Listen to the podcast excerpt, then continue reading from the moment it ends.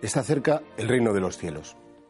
Estamos todavía dentro del tiempo de la Navidad, a la espera de la fiesta del bautismo del Señor, y la Iglesia insiste en que meditemos sobre esa cercanía de Jesús, esa cercanía de un Dios que no quiere quedarse lejos, de un Dios que no quiere que lo veamos en la distancia, sino un Dios que ha bajado a nuestra carne, que ha tomado nuestra historia, que ha hecho suya nuestra realidad para que le conozcamos. Claro, conocer de lejos, conocer en la distancia, bueno, sí, te da una panorámica, pero no es un conocimiento completo.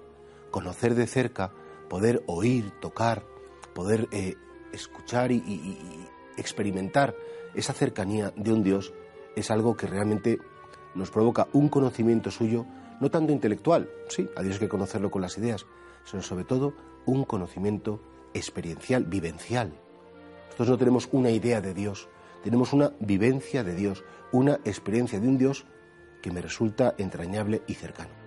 Por eso sería bueno que repasáramos, ¿no? ¿A qué Dios le reza? A ese Dios que está lejos, ese Dios que organiza el universo, el cosmos y que desde un balcón observa su creación? ¿O soy capaz de rezarle a un Dios que está conmigo, un Dios que le importa, un Dios que se implica en mi vida, un Dios que, que todo lo mío le afecta?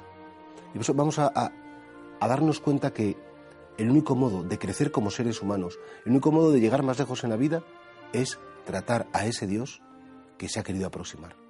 Decía Jesús que el reino de Dios está cerca, sí, tan cerca, tan cerca, que está dentro de cada uno de nosotros. Tan cerca, tan cerca, que no nos tenemos que desplazar a ningún sitio para poder encontrarnos con Él.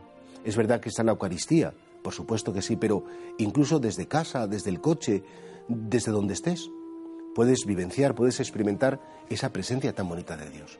Y por eso ojalá que en estos días que estamos ya terminando de celebrar el nacimiento de Cristo, es un Dios como que se ha aproximado, que ha llegado hasta nosotros, que nos ha dicho, no me tengas miedo, no me sientas lejos, no me trates como si fuera alguien ajeno a tu vida, sino encuéntrate conmigo en cada instante.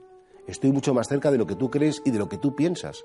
Es como la súplica de un Dios que sin necesitarnos se quiere hacer mendigo de nuestro cariño, de un Dios que, está tan próximo que, te está diciendo no te olvides de nosotros, de mí, no te olvides de rezarme, no te olvides de pedirme, no te olvides de que en definitiva en tu historia, yo soy lo esencial.